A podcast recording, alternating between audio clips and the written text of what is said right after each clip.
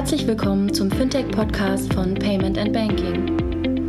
In unserem wöchentlichen Podcast sprechen wir mit interessanten Köpfen aus der Branche über unsere Hauptthemen Fintech, Payment, Banking und Mobile. Herzlich willkommen zur 266. Ausgabe des Payment und Banking Fintech Podcast. Guten Morgen, Jochen. Hallo, André. Jochen, wir haben heute Anfang Juni, beziehungsweise glaube ich noch ist Mai, aber wir haben schon die Liste vorliegen der News, die aus dem Mai an uns herangetragen worden sind. Und äh, über die wollen wir heute sprechen. Ne? Ja, der verbliebene Tag im Mai, der, der ist Wochenende, da kommt wahrscheinlich nichts mehr. genau. Bevor wir anfangen, wollen wir ganz kurz unseren Sponsoren danken, äh, die Kollegen von Mastercard, die uns jetzt wirklich schon ganz lange Zeit die Treue halten. Dankeschön, Kollegen von Mastercard, ähm, für das Sponsoring des Podcasts, der Veranstaltungen ähm, und vom Blog. In dem Zusammenhang auch der Hinweis auf die Bags. Ähm, sie rückt näher ähm, ungefähr in zehn Tagen von jetzt wird die BEX stattfinden. In Frankfurt treffen wir uns in einem Studio beziehungsweise in einem Hotel, was zum Studio umgebaut wird. Die Panelisten werden zum großen Teil da sein ähm, und ihr alle, ihr Hörer, könnt dabei sein, indem ihr euch ein Streaming-Ticket unter bankingexchange.com kauft für den 9. und für den 10. Juni 99 Euro ähm, das Streaming-Ticket und könnt dann zwei Tage lang Teil der Banking Exchange sein. Der eine oder andere weiß, dass es normalerweise ein Invite-Only Event ist und dieses Mal öffnen wir es durch die Virtualität möglich für alle. Geiles Line-up. Ich habe mir das gerade nochmal angeguckt gestern und äh, bin echt äh, beeindruckt, wen wir alles da haben und wen das Team alles in seine Panels bekommen hat. Also ich bin echt ganz beeindruckt darüber, wie wir da zusammenbekommen haben. Was sagst du? Ja, also sehr, sehr, sehr, sehr tolles, tolles Line-up. Äh, spannende Veranstaltung für uns natürlich auch insofern, dass wir äh, das in einem komplett neuen Kontext machen und äh, auch mal lernen müssen, wie das jetzt funktioniert mit diesen virtuellen Konferenzen. Wir hatten ja bis zuletzt gehofft, dass wir es äh, tatsächlich noch äh, physisch machen können, aber das ist natürlich jetzt nicht mehr möglich, dank Corona. auch das Buzzword gleich am Anfang an mal in, den, in den Raum zu stellen.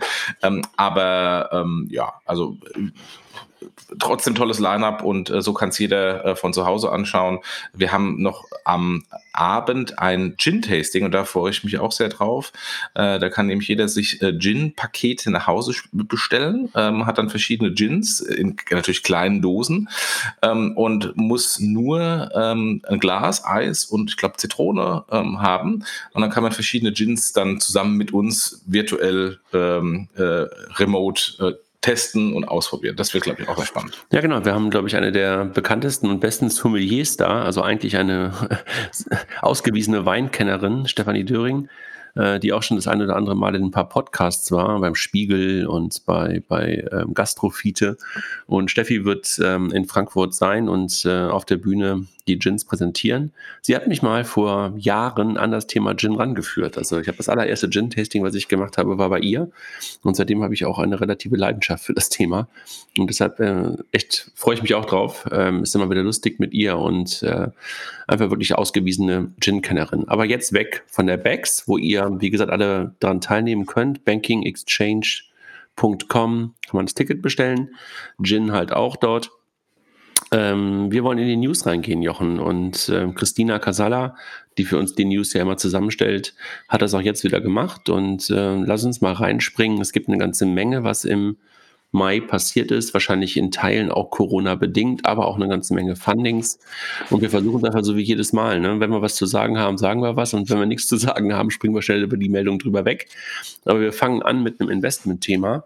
Äh, die Kollegen von Robinhood aus den USA über die wir ja auch schon häufiger mal gesprochen haben, also eines der Vorzeige-Investment-Startups, ähm, sammeln mal wieder Geld ein. Ähm, zuletzt die Meldungen von ihnen waren eher immer Hiccups, also in der äh, aufkommenden Corona-Krise waren sie ja plötzlich teilweise mal nicht verfügbar und da hatte man das Gefühl, dass der ein oder andere Broker, über die sie abwickeln, ihnen auch die Tür zugemacht haben. Aber jetzt sammeln sie mal wieder Geld ein. Ne? Was sagst du?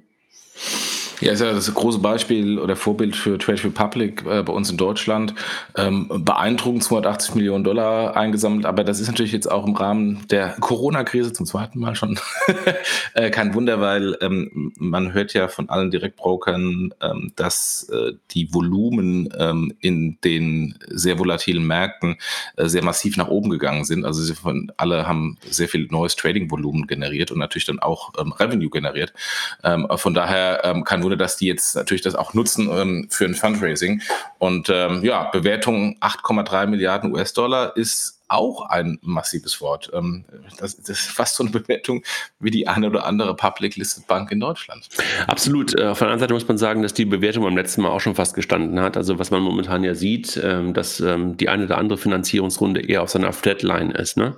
Dass ganz oft die letzte Bewertungsrunde herangezogen wird und nicht neue Bewertungen stattfinden, sondern man ähm, in der Regel sagt, okay, komm, wir nehmen die letzte Bewertung als, als Grundlage und schießen nochmal Geld nach. Aber das sieht man ja gerade momentan häufiger. Werden wir, glaube ich, auch heute an der einen oder anderen Meldung nochmal sehen. Das ist ähm, gerade so fast ein bisschen Standard zu sein scheint.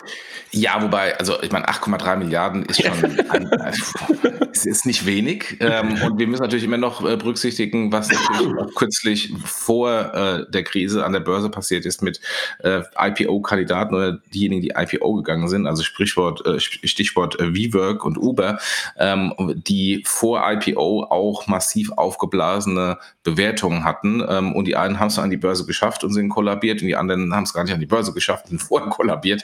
Ähm, von daher ähm, sind die, sind die Pre-IPO-Bewertungen vielleicht dann doch auch etwas ähm, zu aufgeblasen und, ähm, und ähm, da ist man ganz, vielleicht ganz gut und gesund, dass es mal stagniert und nicht weiter nach oben. Ja, lass uns zum nächsten gehen und ähm, auch, glaube ich, eine super interessante Meldung. Andresen Horowitz ist es eigentlich der bekannteste und beste VC der Welt, könnte man fast sagen. Ne? Also jedenfalls wahrscheinlich einer der Top 5 VCs. Ja. Legt einen zweiten Kryptofonds auf ähm, und mit einer mit, mit einer Summe, ähm, die viele, viele europäische VCs äh, schon blass werden lassen, weil das der zweite Kryptofonds äh, ist, den Andresen Horowitz äh, in den letzten Jahren aufgelegt hat, jetzt von 300 Millionen Dollar, der letzte über 515 Millionen Dollar. Also ähm, in Deutschland sind ja ganz häufig Fonds ähm, froh, wenn sie irgendwie an die 100 Millionen kommen. Und Andresen Horowitz äh, hat jetzt 800 Millionen äh, in zwei Fonds in um nur in Kryptothemen zu investieren? Also erstens, ich kenne den Marc Andreessen, habe da mal das Vergnügen gehabt, ihn mal kennenzulernen. Ähm, äh, ihr seid ja beide, ihr habt ja beide irgendwie so, ähm, ihr seht euch eh. wir haben uns aber nicht kennengelernt, weil wir eine ähnliche Kopfform haben. äh, nee, das nicht, aber ich habe ihn mal, ich habe mal PayPal kennengelernt, weil er war zum damaligen Zeit äh, eBay Board Member. Ähm, äh, beeindruckend. Ähm, und was ich bei, bei dem Fonds, bei dem jetzigen Fonds auch so, so beeindruckend finde im Vergleich zu fast allen ähm, deutschen oder europäischen VCs, ist, dass die halt sehr stark auf Thesen basiert investieren. Das ist nicht so nach dem Motto wie viele andere VCs hier, ich will mein Risiko minimieren, also ich will erst nur eigentlich nur in Startups ähm, investieren, die schon massiven Traktion haben und auch schon äh, gute Revenues. Ähm, das, das, ist Anführungsstrichen einfach, da brauche ich auch kein VC sein, ähm, sondern Andreessen Horowitz ähm, äh, basieren oder investieren auf, Bas auf Basis der These, Krypto wird kommen und es wird kommen und es wird massiv groß werden. Und sie wissen nicht, wer die Player sind, die dann groß werden. Und sie wissen, dass auch noch eine Riesenstrecke vor ihnen liegt. Aber deswegen holen sie massiv Geld und äh, streuen ihre, ihre Wetten in dem Bereich sehr breit, wohl wissend, dass dann irgendwann, wenn ähm, man in dieses übliche Gartner-Hype-Cycle durch das tale Tränen gekommen ist und wenn Krypto tatsächlich sich etabliert hat, dass sie dann bei den Führenden dabei sind. Ähm, und das ist natürlich, da braucht man A viel Geld, man braucht B viel Zeit und man braucht ähm, C ähm, dicke dicke A, ähm, äh, große große Egos Und, ähm, und äh, man muss sehr von sich selbst überzeugt sein, dass dann auch das funktioniert. Und das ist, hat man natürlich im Silicon Valley. Also ähm, und Mut, Geld und Ausdauer, ne? Genau, genau. Und, ähm, und insofern, das, das unterscheidet halt Andreessen Horowitz von fast allen in Europa. Ja, absolut. Ähm, und, und thesenbasiert zu investieren, in der Tat, äh, das machen die Kollegen ja wirklich schon ganz, ganz lange und sind deshalb wahrscheinlich auch genauso erfolgreich, ähm, wie wir, wie wir sie gerade halt ähm, auch sehen. Ne? Und Exakt. das Wort Krypto ist ja manchmal auch ein bisschen misleading. Ne? Viele packen das ja dann damit in die Ecke von Bitcoin und irgendwelchen Sachen. Aber worum es denen ja vor allen, vor allen Dingen halt auch geht, ist das Thema dezentrali dezentralisierte Finanzen, ne? also DLT-basierte Sachen. Das sind ja die Dinge, wo Andreessen Horowitz da auch mit reingeht. Ne? Exakt. Infrastruktur. Und ähm, so sehr ich ganz gerade über die europäischen VCs geschimpft habe, es gibt eine große Ausnahme, grau in dem Bereich, äh, das ist Blue Yard, ähm, die auch explizit in dem Bereich ähm, mit rein investieren. Ähm, und genau die gleiche These haben wir Andreessen Horowitz, das wird kommen, das wird groß sein, das wird massiv auch die IT verändern. Ähm, wir wissen alle nicht, ähm, ob die Startups, die sie heute investieren, dann dabei sind oder nicht alle schon tot sind und dann halt noch die zweite Generation erst kommen muss. Aber genau die gehen den gleichen Weg. Genau, und vielleicht für alle, die es nicht wissen, Mark Andreessen ist derjenige, der den Satz äh, geprägt hat, Software is eating the world. Und äh, wenn man sich das nochmal vor Augen führt, ich glaube, das hat er gesagt vor zehn Jahren oder sowas, äh, hat er damit ja auch so absolut recht. Ne? Du kannst dir die Automobilindustrie angucken und alle ja. möglichen Industrien angucken. Wenn man den Satz ein bisschen nachhallen lässt, hat er ja völlig recht gehabt damit. Ne? Hat dann nachher nochmal nachgelegt, dass irgendwie auch Mobile ist Eating Software so ein Stück weit. Also der Typ ist einfach echt unglaublich. Also auch der Podcast von denen sehr zu empfehlen, der Blog von denen sehr zu empfehlen. Und ähm, gut, du kennst ihn sogar persönlich. Chapeau. Ähm, steigen wir ins nächste Thema ein und wir haben zwei Meldungen zur N26. Ja, ähm, N26 hat genauso wie die Kollegen von äh, Robin Hood gerade eine neue äh, Runde gemacht, 100 Millionen, auch da ähm, zur bestehenden Bewertung, äh, keine, keinen großen Anstieg der Bewertung. Ähm, ja, geht weiter. Sie brauchen natürlich weiterhin Geld äh, für die Expansion und gleichzeitig hat äh, N26 Corona-bedingt Teile der US-Belegschaft entlassen. Ähm, neun von 90 Mitarbeitern. Ganz ehrlich, das ist die Meldung nicht wert. Neun von 90 Mitarbeitern. Ja, das ist zehn Prozent und oh, da klickt man natürlich. Äh, N26 lässt zehn Prozent der, der US-Belegschaft. Aber sorry, neun Leute. Nein, nein, äh, also ja, ich habe es ja kürzlich auch mal gesagt, also das ist irgendwie, glaube ich, keine Krise. Also, da war ja letztens aber die Meldung, dass ein paar Manager da ähm, rausgehen. Auch das ist, glaube ich, normal, Fluktuation. Und wenn du in der Krise und in den USA ist die Krise ja gerade noch mal in einer ganz anderen Art und Weise angekommen als bei uns, äh, dann ist das, glaube ich, irgendwie echt ähm, überschaubar, wie genau wie du es gerade gesagt hast. Aber vielleicht noch mal ganz kurz zur Funding-Gründe, 100 Millionen noch mal ähm, reinzuholen, gleichzeitig halt auch immer wieder die Hinweise darauf, dass sie halt auch in Richtung der Profitabilität, Profitabilität gerade gehen.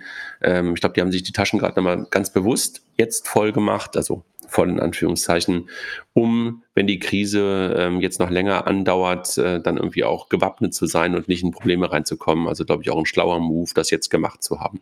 Ja, und übrigens, ähm, apropos Bewertungen, ähm, es war ja Anfang äh, der Corona-Krise so, dass gesagt wurde, ja, ähm, durch, dieses, durch das Abstützen der, der Börse ähm, gehen die ganzen Startup-Bewertungen weg. Ähm, de facto, wenn man jetzt natürlich die Börse anschaut, insbesondere die Tech- und äh, zukünftigen Aktien oder die zukünftigen Player, also die GAFAs und alle anderen ähm, Online-Player. Zukunftsthemen Zukunfts sozusagen. Ne? Zukunftsthemen, genau, nicht zukünftig. Äh, Zukunftsthemen. Die sind alle durch die Decke gegangen, haben eine Bewertung, die signifikant höher liegt als vor der Krise. Ähm, insofern wird sich das garantiert auch auf die, auf die Startups äh, durchspielen. Und insofern, dass das berühmte, ähm, ähm, vielleicht auch von Investoren gehoffte ähm, Runtergehen der Bewertung, um nochmal gute Schnäppchen zu bekommen, ähm, ist, glaube ich, nicht so der Fall. Ja. Dann lass uns äh, auf das nächste Thema gehen. Zeitgold, ein Buchhaltungsthema, also auch dann mittlerweile langanhaltendes Thema, dass alle sagen, in das Thema Buchhaltung, da muss einfach Bewegung noch mal rein. Also die ganzen alten Player von Sage über äh, in Deutschland Lexware und wer auch immer sind nicht diejenigen, die die Zukunft äh, alleine haben werden. Ähm, jetzt hier Zeitgold, auch schon, glaube ich, mittlerweile seit vier oder fünf Jahren unterwegs, ehemalige Gründer, Mitgründer von SumUp. Ähm, haben auch nochmal eine Finanzierungsrunde gemacht, nochmal 27 Millionen Euro eingesammelt, vor allen Dingen von Bestandsinvestoren.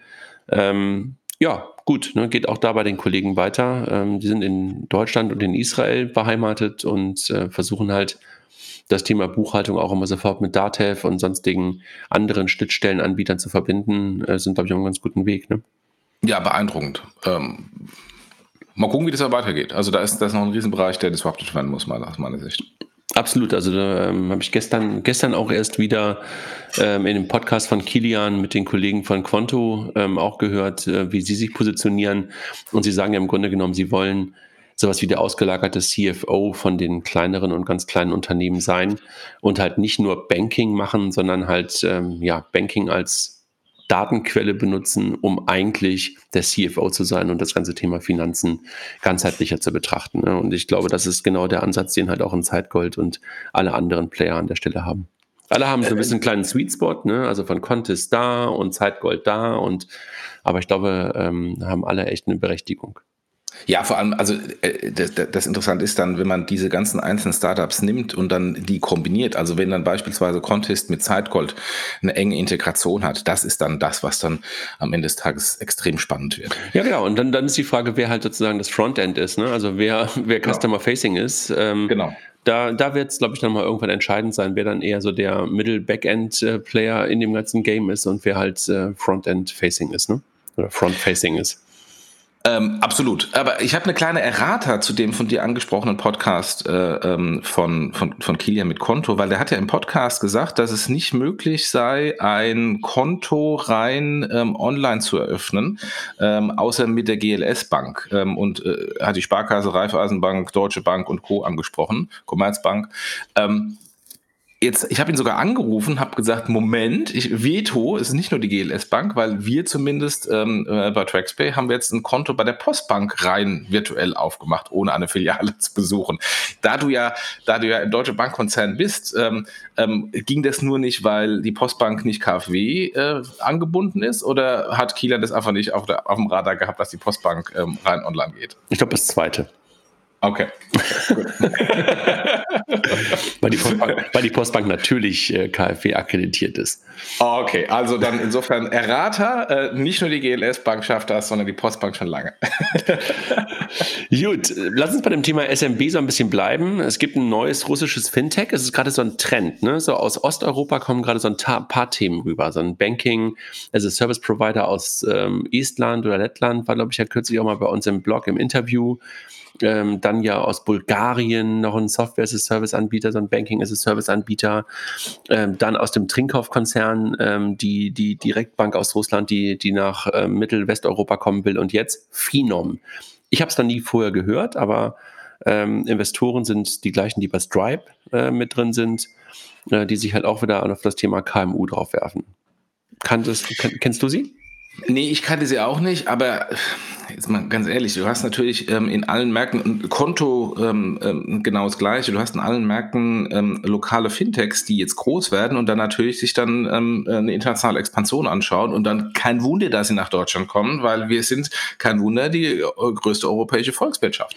Ähm, und ob die jetzt aus, aus dem Westen kommen wie Konto oder aus dem Osten wie Russland, äh, pff, am Ende des Tages ist es vollkommen egal. Wir werden mehr und mehr ähm, Fintechs im deutschen Markt sehen, die in ihren Heimatmärkten skaliert sind. Ob die dann erfolgreich sind, ähm, auch das war ja bei dem Konto-Podcast so beeindruckend nach dem Motto, naja, wir sind halt äh, das N26 von Frankreich und wir haben halt gedacht, das funktioniert in Deutschland genauso. Nee, funktioniert eben nicht genauso, weil äh, hier kennt keiner das N26 von Frankreich.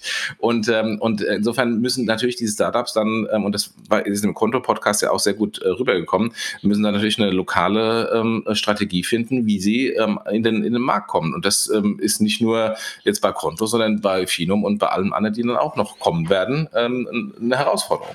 Ja, fand ich auch. Ich fand ihn auch sehr ehrlich im Podcast gestern. Also ja. ich habe gestern auch gehört, ja. so, yo, ähm, da hat jemand wirklich, ähm, gut, äh, Beraterhintergrund, glaube ich, sehr, sehr gut erkannt, was die Challenges sind und äh, wie man halt rangehen muss. Aber ja. die lokale Adaption unterschätzen ja dann doch immer wieder der eine oder andere, wenn man sagt, okay, das ist wirklich ein Copy and Paste Game, das ist dann doch nicht immer genau so, ne?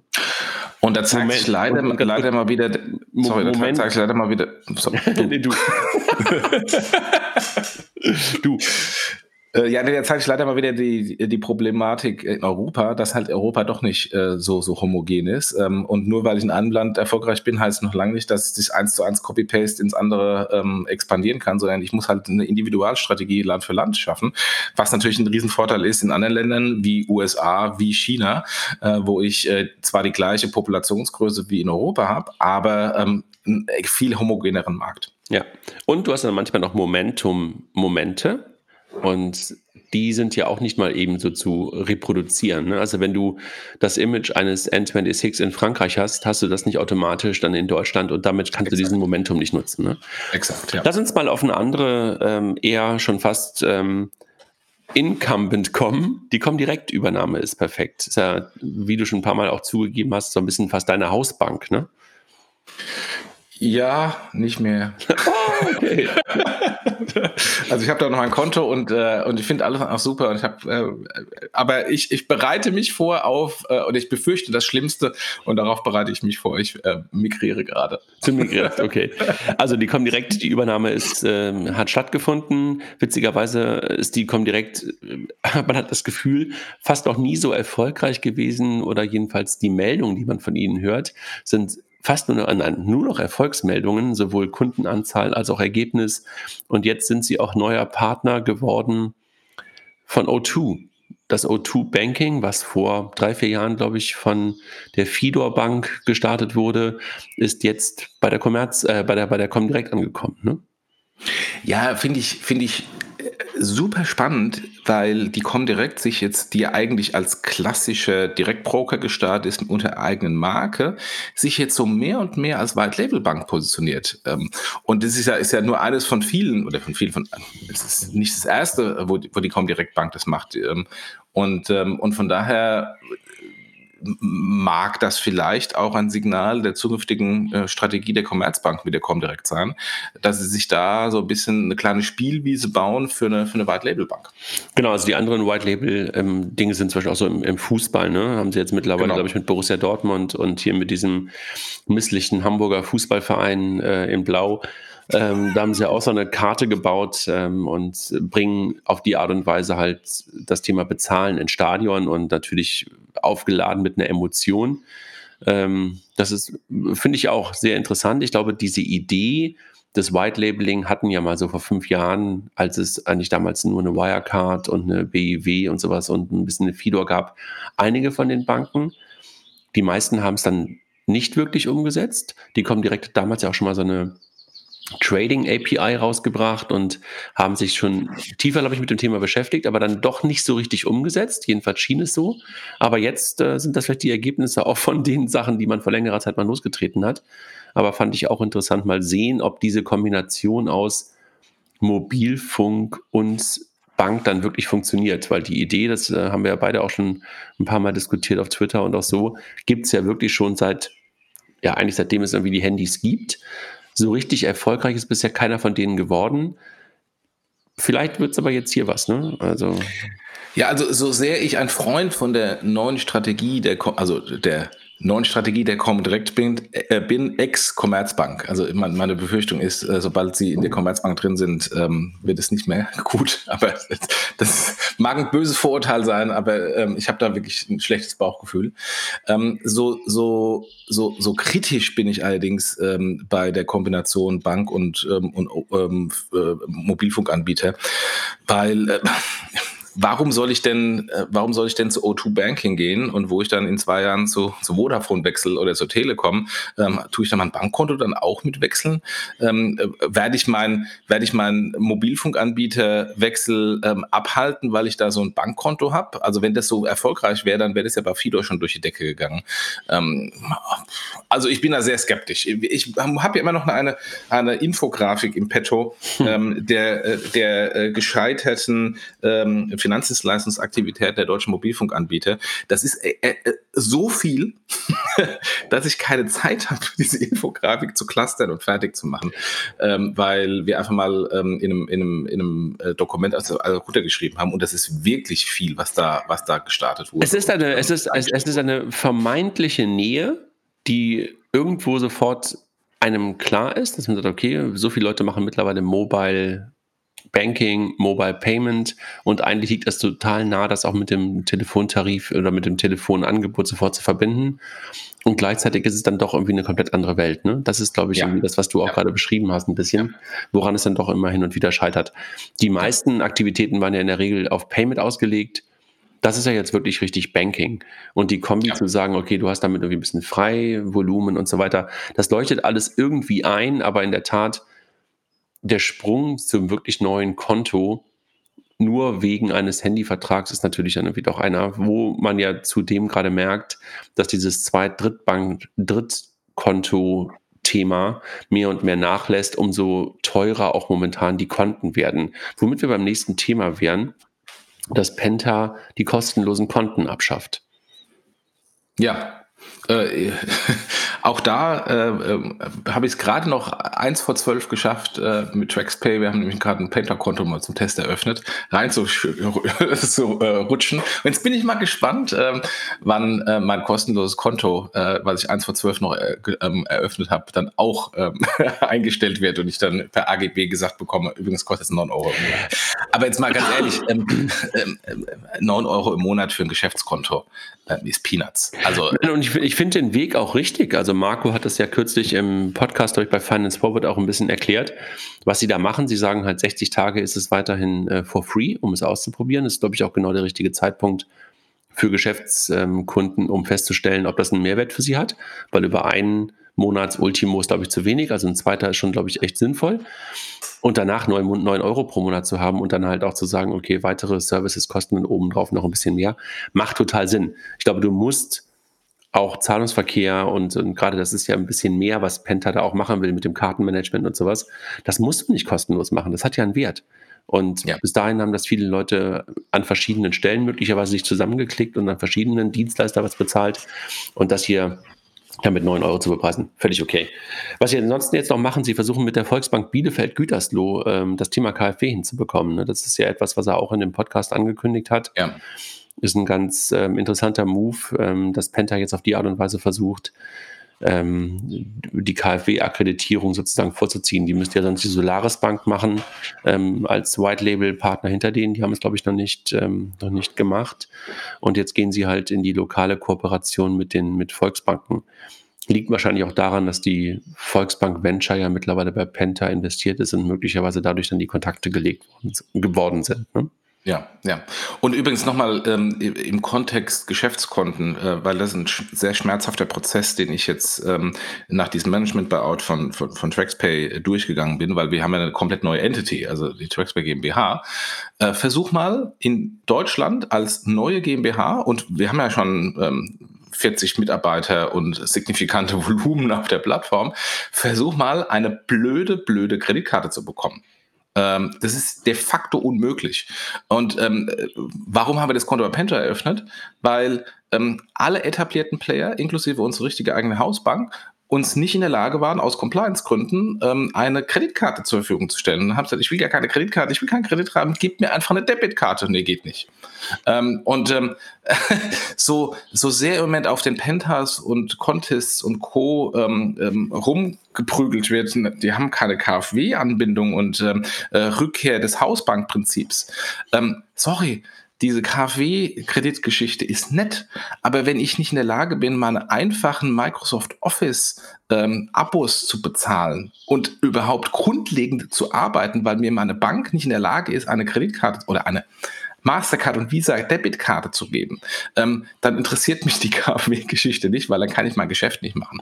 Also von daher, ähm, äh, ich möchte mal diese, dieses, dieses, dieses negative ähm, zurechtrücken. Ja, die haben noch keine Integration, die KfW, aber die bieten für die jungen Startups und die jungen Unternehmen erstmal die Grundlage an, überhaupt überhaupt grundlegend Banking und ihr Geschäft machen zu können. Und, ähm, und das ist ähm, eigentlich viel dramatischer, ähm, was da der Gap ist. Äh, und das habe ich ehrlich gesagt ähm, jetzt erst in diesem Management äh, Buyout festgestellt, wo wir eine frische GmbH haben und eine Riesenfirma und aber trotzdem äh, nicht mal eine blöde Mastercard und Visa-Karte von unseren Banken bekommen haben. Jochen, das ist ein total spannendes Thema und der Chris Plantener von Contest ist, ist ja einer der Gründe, warum er auch Contest gegründet hat, weil er ja sein Leben lang Freelancer war und als Freelancer auch immer Probleme hatte, eine echte Kreditkarte zu bekommen. Und deshalb hat er ja auch gesagt, okay, das kann gar nicht wahr sein, dass eigentlich, ja, eigentlich eine Zielgruppe, die eigentlich, denen es eigentlich gar nicht so schlecht geht, ähm, nicht kreditwürdig ist. Und das Gleiche beschreibst du ja gerade auch. Das ist übrigens einer der Gründe, warum ich vor einem guten Jahr in ein Startup in ähm, Berlin investiert habe, damals auch Nufin genannt, die jetzt demnächst launchen, äh, die genau das tun. Ne? Eine Kreditkarte für Startups, für Early-Stage-Startups, um genau das, was du gerade beschrieben hast, deine Microsoft Office-Rechnung oder deinen Amazon ähm, AWS-Account äh, auch äh, vernünftig bezahlbar zu machen. Und ähm, aber das ist, glaube ich, auch einer der, der Gründe für Penta, für viele Unternehmen, da drauf zu gehen, weil du halt auch sofort eine vernünftige Kartenmanagement-Lösung hast. Nicht nur, dass du eine Karte hast, sondern dass du halt auch deinen Mitarbeitern eine Karte geben kannst und das Kartenmanagement vernünftig darüber betreiben kannst. Ne? Ja. Lass uns zum nächsten Thema kommen. Das haben wir auch schon ähm, im, im Blog, glaube ich, ähm, gehabt, das Thema Klarna, Schrägstrich, Sofortüberweisung versus ähm, die deutsche Kreditwirtschaft, ähm, wo Klarna ja den Sieg vor dem, vor dem Bundesgerichtshof ähm, jetzt hinbekommen hat. Und du hast es kommentiert, wir haben es alle ein bisschen kommentiert auf Payment und Banking. War ein langer Prozess, also Prozess im Sinne von sowohl gerichtlich als auch von der, von der Zeitdauer. Und ähm, jetzt hat die Sofortüberweisung im Nachhinein Recht bekommen. Ne? Ja, und ich glaube, der Prozess geht noch weiter, weil am Ende des Tages ähm, es jetzt um Schadenersatz geht. Ähm, und das ist ähm, noch viel dramatischer, weil wenn ich jetzt Investor in, ähm, in sofort gewesen wäre, würde ich natürlich jetzt sagen, Moment, ich hätte vielleicht sogar einen Marktanteil nicht von 7% bekommen, sondern einen Marktanteil von 15%, wäre nicht massiv Anti-Lobbying gemacht worden äh, gegen ein jetzt offiziell beim BGH ähm, ähm, festgestellte ähm, Punkt, der gegen die AGBs verstößt. Ja. Und ähm, mal, mal, schauen, wie das weitergeht. Also ich glaube noch nicht, dass es das letzte Kapitel war. Also vielleicht für diejenigen, die nicht genau wissen, worum es ging. Es ging darum, dass ähm, Sofortüberweisung ja schon etwas länger da ist, seit 2005, 2006 und damals ja ähm, uns Kunden die Möglichkeit gegeben hat, ähm, in Shops mit unserem Online-Banking zu bezahlen unter Nutzung von PIN und TAN, also unser Online-Banking-Credentials und es dann immer wieder Auseinandersetzungen gab zwischen den Banken, Schrägstrich der deutschen Kreditwirtschaft und Sofortüberweisung, ob das rechtens ist.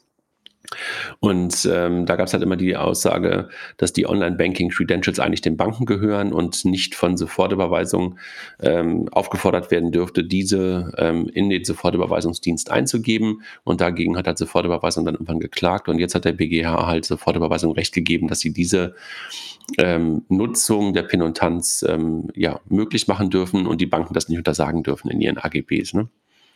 Ja, und was, was natürlich dann ein massives Geschmäckle hatte, ist, dass ähm, andere Anbieter, die genau das Gleiche gemacht haben, eben nicht verklagt wurden. Also beispielsweise die Telekom hat auch einen Sofortüberweisungsklon gehabt, die wurde nicht verklagt. und, ähm, und, äh, und ich glaube, das fällt jetzt, ähm, also diese Strategie fällt jetzt äh, dem einen oder anderen massiv auf, auf die Füße. Jo, sieht so aus. Lass uns bei Klarna bleiben. Ähm, ja. Wieder aufs Geschäft, weil äh, lieber unternehmerisch handeln, als irgendwie versuchen, die Leute irgendwie zu verklagen und da irgendwie Marktanteile zu schützen. H&M hat Klarnas Rechnungskauf in Deutschland eingeführt. Ist natürlich ähm, ein, ein, riesen, ein riesen Player. Und ähm, meine These, die ich ja schon lange vertrete ähm, in allen Fintechs, dass die Fintechs erstmal den KMU-Bereich ähm, aufräumen ähm, und da ihre Prozesse anpassen, KMUs ähm, dann äh, ertragreich einführen können und verarbeiten können. Und wenn sie das geschafft haben, dann natürlich viel effizienter an die großen Large Caps gehen können. Ähm, hat Klarna x-mal gezeigt, hat PayPal gezeigt, hat Stripe gezeigt und jetzt äh, zeigt es klar dann nochmal mit, mit H&M, ähm, der dann plötzlich so diesen ehemaligen kleinen Underdog, der da irgendwo äh, im KMU-Bereich rumgekreucht und gefleucht ist, ähm, jetzt hofiert und, ähm, und ähm, fast adelt, ähm, dass sie den Rechnungskauf da ähm, anführen. Naja, zudem ist halt H&M aber auch schon länger an Klarna selber beteiligt. Ne? Also das heißt, da ist, da, da ist sowieso eine gewisse ähm, Bias, ein gewisser Bias vorhanden und aber trotzdem gut super, ne? Also dass da jetzt auch der Rechnungskauf, der ja sowieso sehr nicht nur deutsch, also in Deutschland schon immer sehr stark vertreten war. Und wie wir ja ähm, auch momentan sehen, ist dieses Pay Later ja etwas, was auch gerade weltweit durchaus immer mehr an Beachtung ähm, ähm, findet im, im E-Commerce. Ne? Ja, ja. Und wegen des Bias, ja, die sind beteiligt, aber wir wissen ja auch, auch bei vielen Investments von vielen Banken, nur weil ich investiert bin, heißt nicht, dass ich es einsetze. Da kommt jetzt, da kommt, da kommt, jetzt, da kommt jetzt viel Traxpay. nee, nicht Traxpay, nee, nee, nee. Alles klar. Es gibt, da, es, es, gibt da so eine komplette Einheit an der Bank, äh, die ja, investiert. Ja, ja. Die so. Aber äh, die Kollegen Thema. von Decathlon, äh, Decathlon, ja, äh, übrigens, äh, voll der super Erfolg, ne, Decathlon in den letzten Jahren. Ich weiß nicht, ob es bei dir in Bonn einen gibt, aber ähm, die kannte ich ja über Jahre wirklich nur aus Frankreich und die haben sich ja wirklich echt breit gemacht in Deutschland. Ne? Man hat das Gefühl, dass viele von diesen ganzen kleinen und mittleren Sportläden mittlerweile nicht mehr da sind und Decathlon da echt wahnsinnigen Erfolg hat mit diesen, ich sag mal eher Aldi-mäßigen äh, Riesenfilialen für Sport, äh, für Sportzubehör, ne? Ja klar, also ich kenne die natürlich, ich kenne die schon lange äh, ähm, äh, vorher von, von Frankreich und die haben ja in Frankreich ein, eine so eine Marktposition wie de facto Aldi, bevor Lidl groß war. Also wenn, wenn Decathlon irgendwelche Aktionen macht für irgendwelche Tauchmasken oder irgendwelche ähm, Sportartikel, hat dann quasi jeder Franzose das. Und das ist das Problem, wenn man dann in Frankreich an den, an den Strand geht, dass jeder die gleichen Sachen hat. Äh, von der Position sind ja Deutschland noch lange entfernt. In der Tat. Aber sie haben jetzt irgendwie eine Scan-and-Go-Lösung, sodass du halt ähm, Corona ähm, wahrscheinlich auch getrieben jetzt die Möglichkeit hast, ähm, sofort die ganzen Sachen halt äh, zu scannen und rauszugehen und nicht mehr an der Kasse wirklich zu stehen. Ne? Ja. Wir kommen zur nächsten Funding-Runde. Monzo. Ähm, Nochmal neues Kapital bekommen, aber womit eine deutlich niedrige, niedrigeren Bewertung. Ähm, und ich glaube auch der CEO ist auch zurückgetreten und jetzt Präsident von Monzo, ne? Ja, und da gab es dann eine, eine, eine Riesendiskussion, ähm, äh, was es denn bedeuten würde. Und da wurde eine äh, fast boulevardeske Diskussion der Fintech-Industrie aufgeführt, nach dem Motto, dieser CEO äh, tritt zurück und äh, negativ, negativ. Ähm, ich sehe das eigentlich sogar eher positiv. Ähm, wenn der, wenn der zum richtigen Zeitpunkt, und da kann man natürlich immer diskutieren, war es der richtige Zeitpunkt, ist es zu früh, ist es zu spät, ähm, sagt, ich glaube, ich kann die Firma nicht mehr in die nächste Phase führen, ist das für die Company eigentlich extrem positiv. Ähm, und es ist halt nicht jeder Mark Zuckerberg und Steve Jobs und, ähm, und ein Herr Bezos oder ein Herr Gates.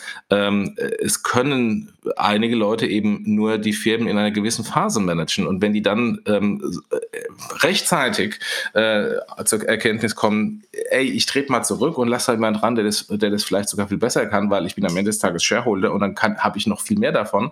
Das ist, das ist, da kann man nur den Hut vorziehen. Also von daher die Diskussion sehr positiv. Die Diskussion, Jochen, hatten wir schon ähm, ganz, ganz häufig und da bin ich auch ein ganz starker Vertreter von, dass du halt Manager hast für bestimmte Phasen.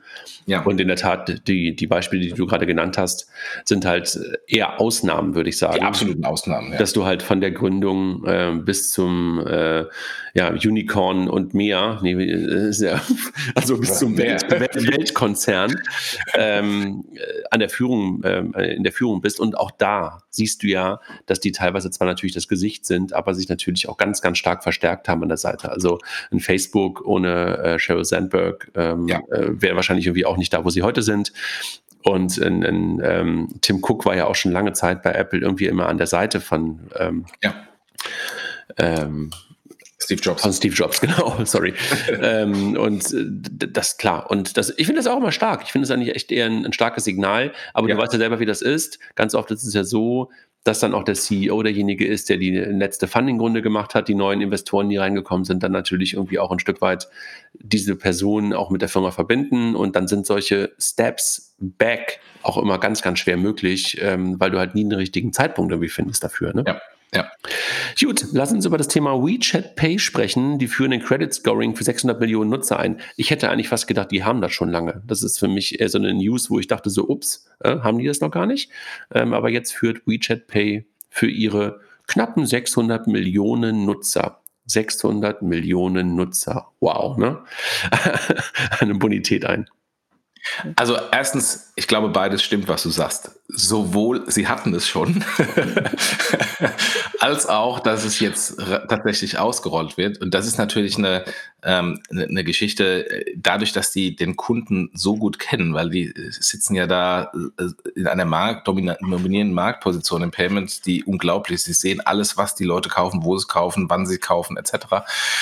Ähm, äh, ist es natürlich relativ einfach, darauf basierend natürlich auch eine Kreditentscheidung ähm, herbeizuführen. Und das Dramatische an dieser Kreditentscheidung ist natürlich, die wissen sehr gut, ähm, mit einer sehr guten Präzision, wie gut der Kunde ist und können dann darauf basierend natürlich ohne irgendwelche bei uns bekannten Kreditprüfungen dem Kunden sofort einen Kreditrahmen einräumen. Mit der Konsequenz mehr Umsatz, mehr Volumen und aber auch eine viel stärkere Abhängigkeit in diesem, in diesem Ökosystem. Und das gemessen dann auch in diesem ähm, politischen System äh, ist fast ein bisschen beängstigend. Total. Wie wir ja immer wieder feststellen, ne? dass diese Macht von WeChat, von Ali ähm, in diesem System einfach echt immer wieder etwas ist, wo man nicht den Kopf schüttelt, aber wo man dann doch immer wieder sich denkt, so, ups, ah, ähm, fühlt sich irgendwie komisch an, ne? Ja, und ich meine, im Kleinen, im Kleinen hat das ja PayPal im äh, Merchant Lending schon ähm, und das äh, macht ja Klarna, Wirecard, Stripe und Co. alle auch im Merchant Lending. Ähm, da gibt es schon längst ein, ein äh, auch ein Kreditscoring im B2B-Bereich hinter den Merchants ähm, auf Basis der Transaktionsdaten im, im Payment. Also von daher im Kleinen haben wir das bei uns auch schon längst die Chinesen zeigen natürlich, wie, was dann eine, ein mögliches Zukunftsszenario ist. Und ehrlich gesagt, das will ich gar nicht.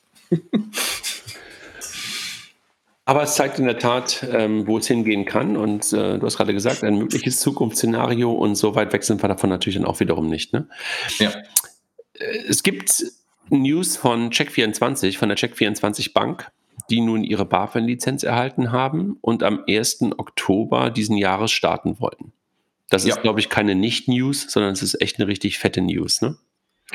Ähm, ähm, wobei wir auch das ja schon im Blog ein paar Mal äh, besprochen hatten ähm, und es ja auch sich in der Vergangenheit angedeutet hat.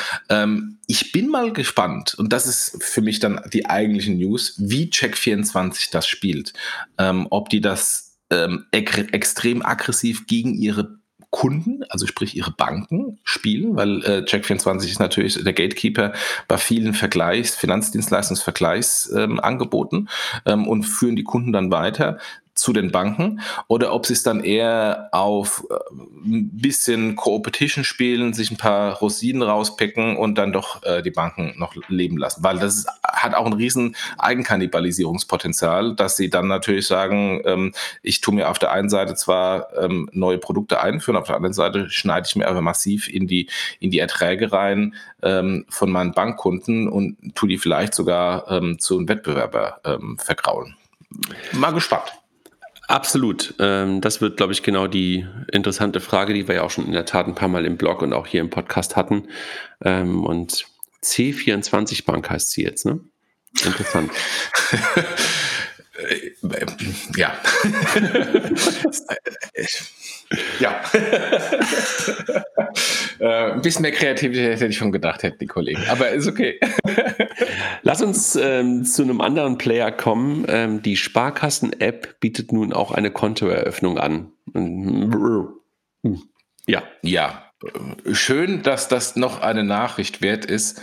Ähm, jetzt kann man natürlich sagen, äh, ja, die, die, die Challenger-Banken haben das schon lange und wir als etablierte Anbieter bieten das jetzt auch an. Ähm, also ich kenne da eine, eine große etablierte blaue Bank, äh, die Deutsche Bank, ähm, die das auch bestimmt schon seit zwei Jahren hat. Also von daher Gratulation, Sparkassen, dass ihr das jetzt auch habt. Die Kollegen von FinLeap haben was gemacht, da bin ich immer ein bisschen biased. Äh, allerdings finde ich ähm, die Lösung, die sie gemacht haben mit der DVAG, Deutsche Vermögensberatung, man kennt sie auf jeden Fall von Jürgen Klopp ist, glaube ich, das Testimonial von denen. Ne? Und früher Michael Schumacher. Stimmt, ja, richtig. Ähm, mit der roten Kappe.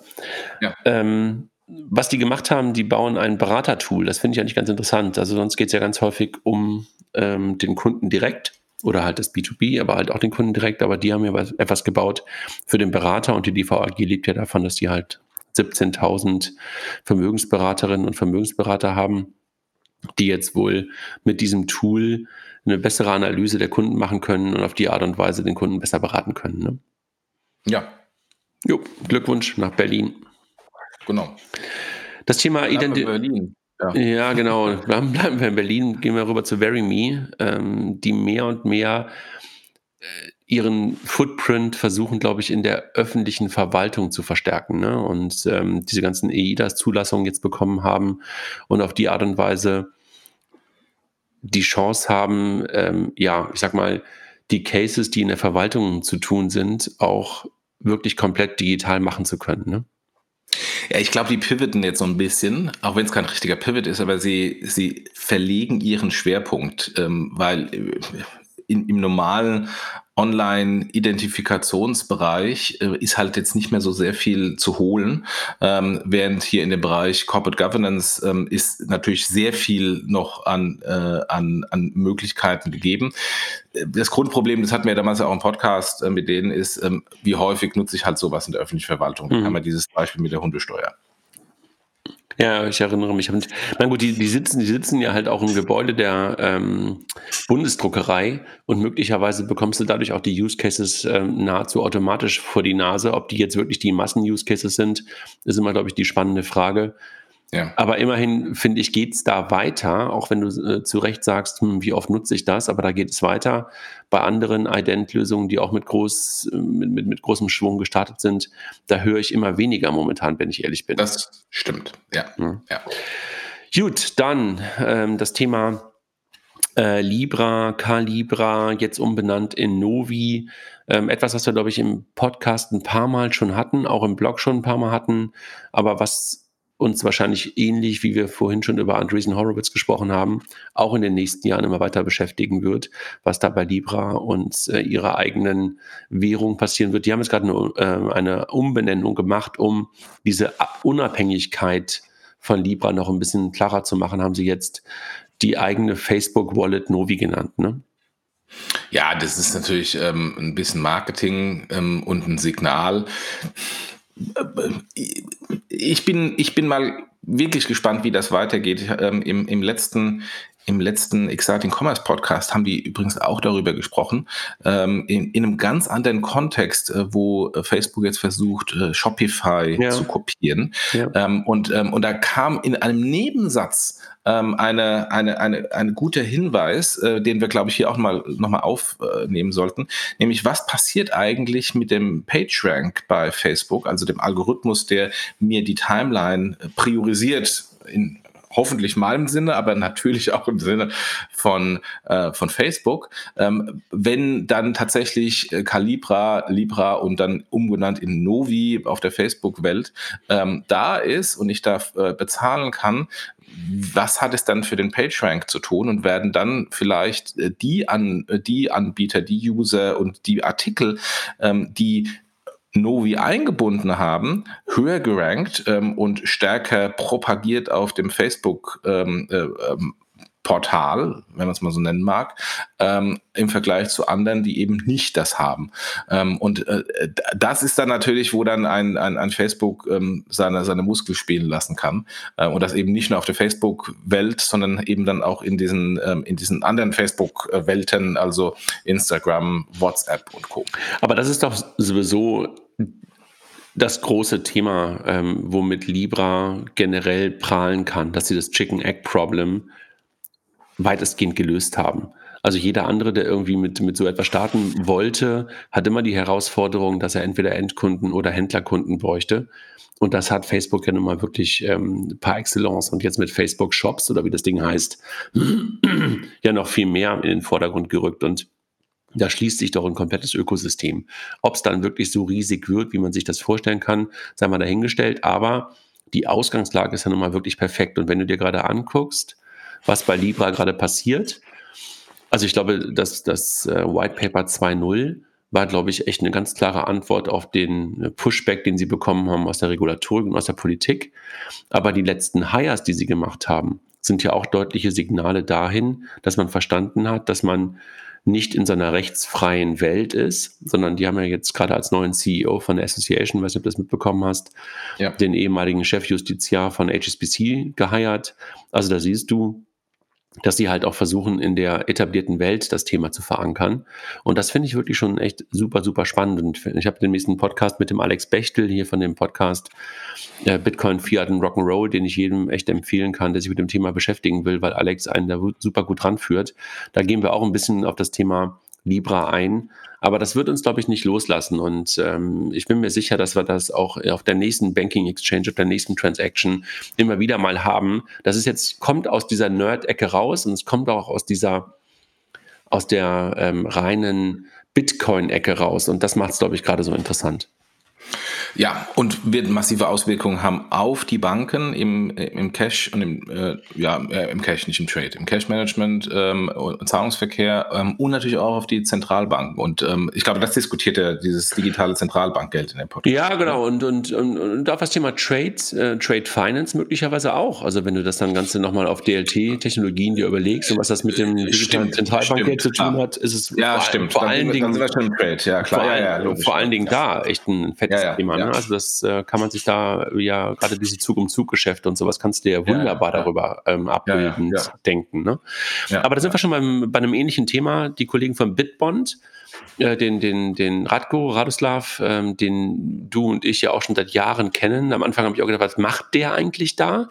Aber das, was der da macht, macht er echt mit einer Werbe und mit einer Nachhaltigkeit, die mich auch immer wieder echt beeindruckt. Also äh, alte McKinsey-Schule hat man das Gefühl, der zieht das durch, hat das gut durchdacht und jetzt kooperiert er mit der Börse Düsseldorf, ähm, um das Thema Tokenisierung von Assets ähm, und, und die Handelbarkeit dahin zu bekommen. Aber das halt auch wieder auf Blockchain-Basis. Also der zieht da auch ein hartes Thema durch, ne? Ja, das ist das, was ich ja sagte mit äh, dem thesenbasierten Investment bei Andreessen ja. Horowitz.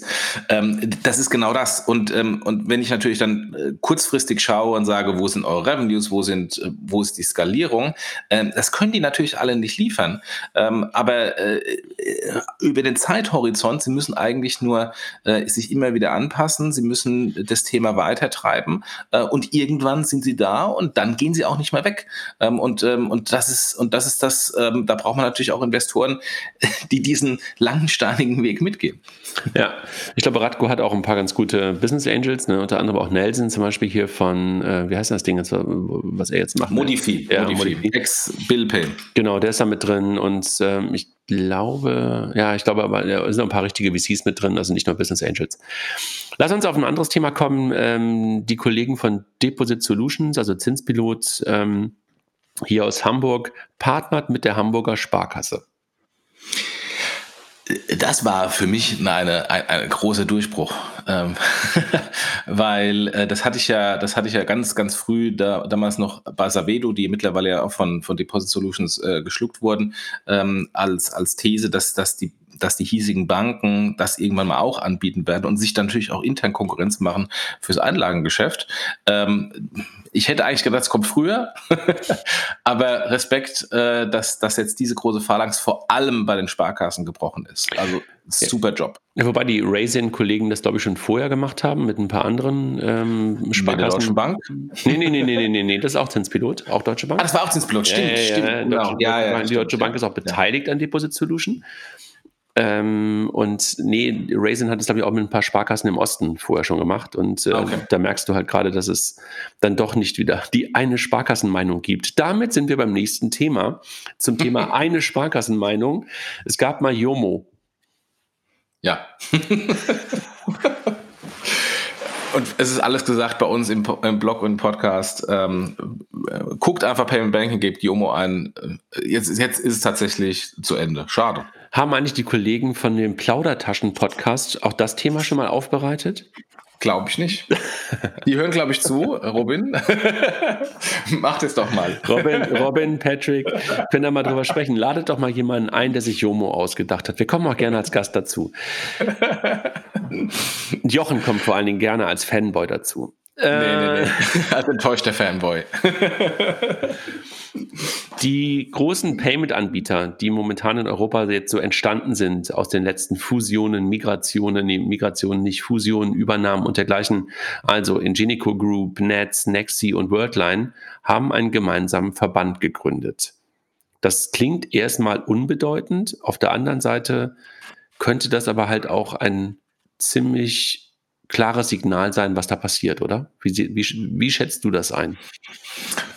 Ja, gut, also es ist jetzt nicht so, dass wir irgendwie nur nicht genügend Verbände hätten. Ähm, und auch in dem Bereich gab es ja auch in Deutschland schon Arbeitskreise, Verbände etc. etc.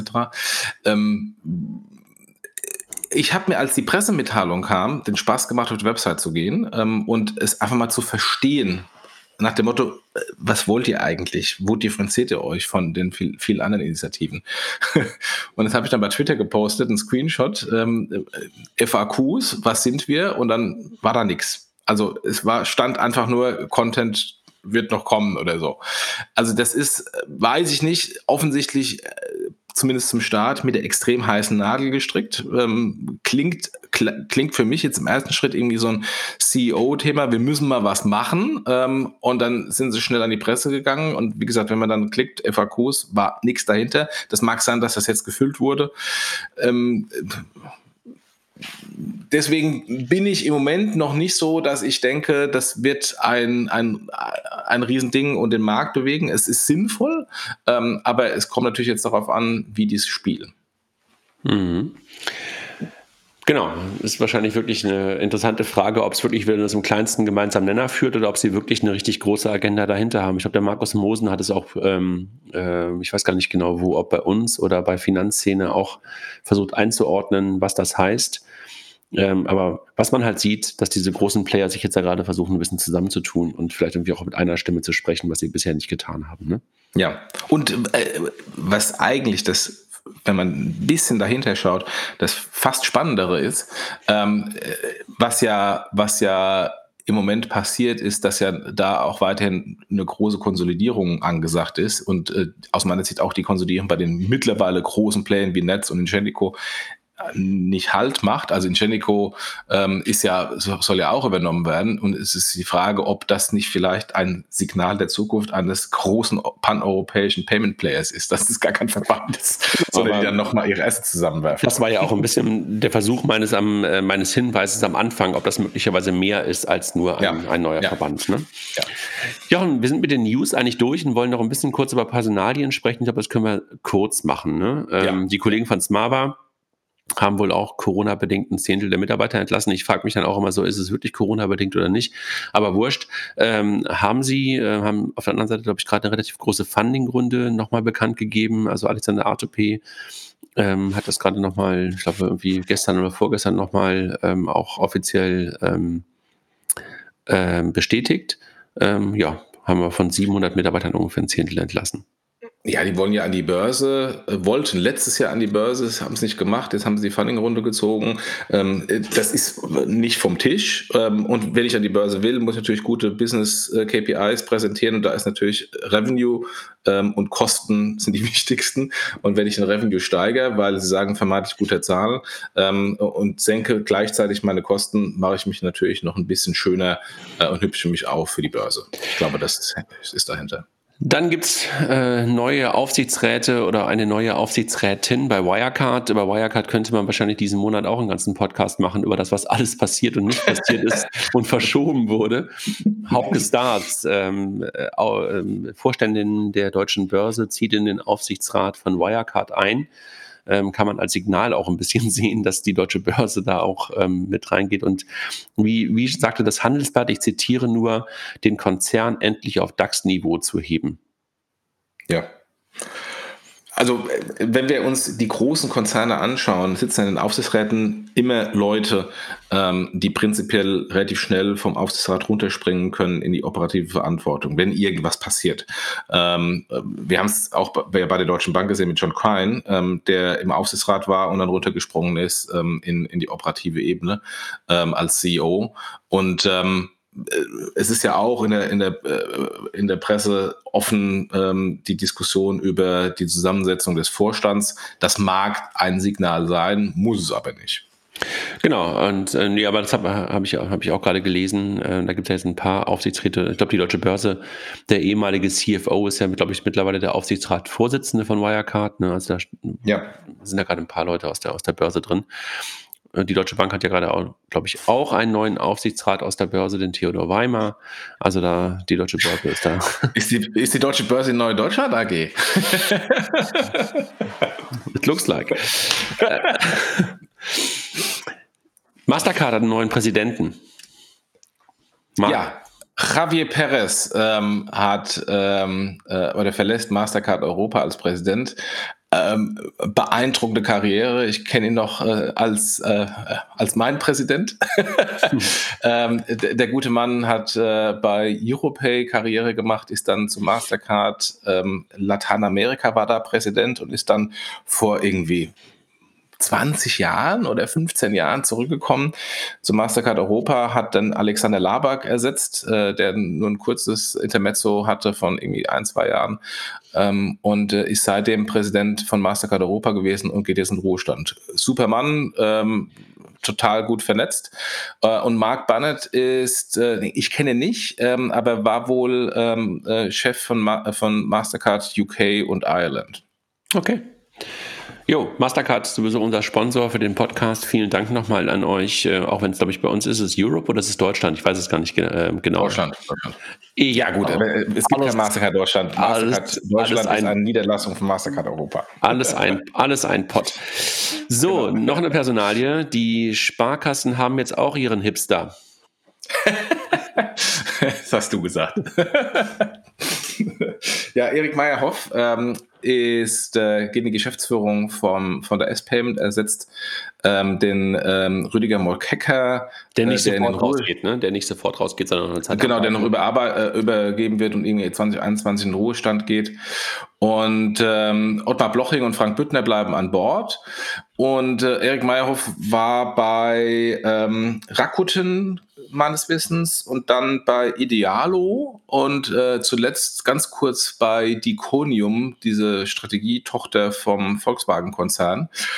Und, ähm, und ist jetzt und ist jetzt ähm, äh, Geschäftsführer geworden bei der S-Payment. Also insofern, er hat, er hat einen Handels-Background, das ist schon mal gut. Er hat einen Digital-Background, auch schon mal gut.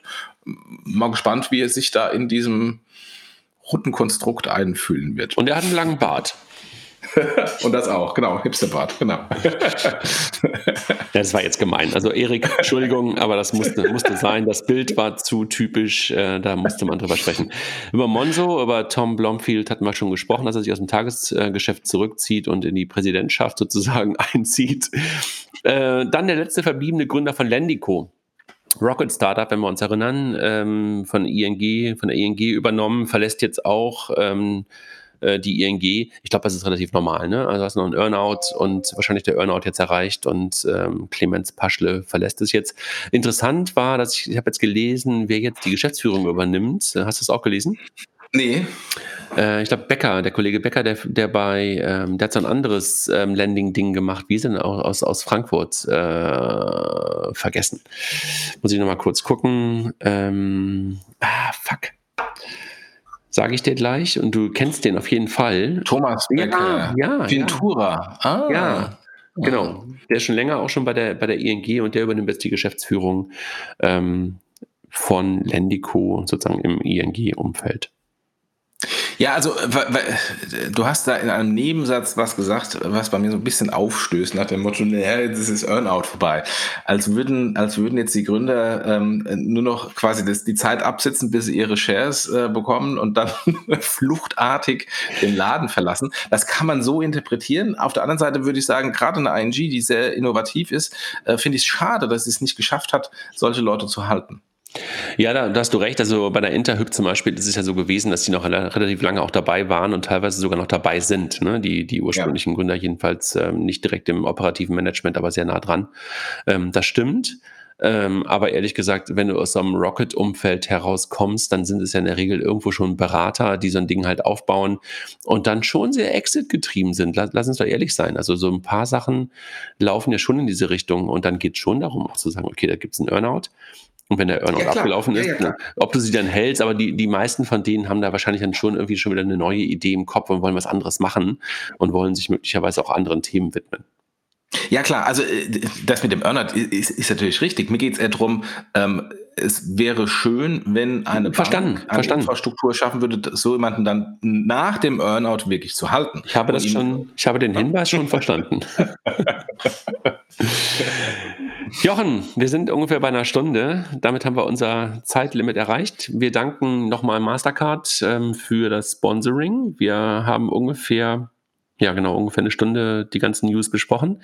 Freuen uns total, wenn der ein oder andere uns bei der BEX im Streaming ähm, begleitet, also am 9. und 10. Ticket könnt ihr jetzt immer noch kaufen unter bankingexchange.com. Ähm, genau, das ist eigentlich das, was wir über den Mai sagen konnten. Freuen wir uns auf den Juni.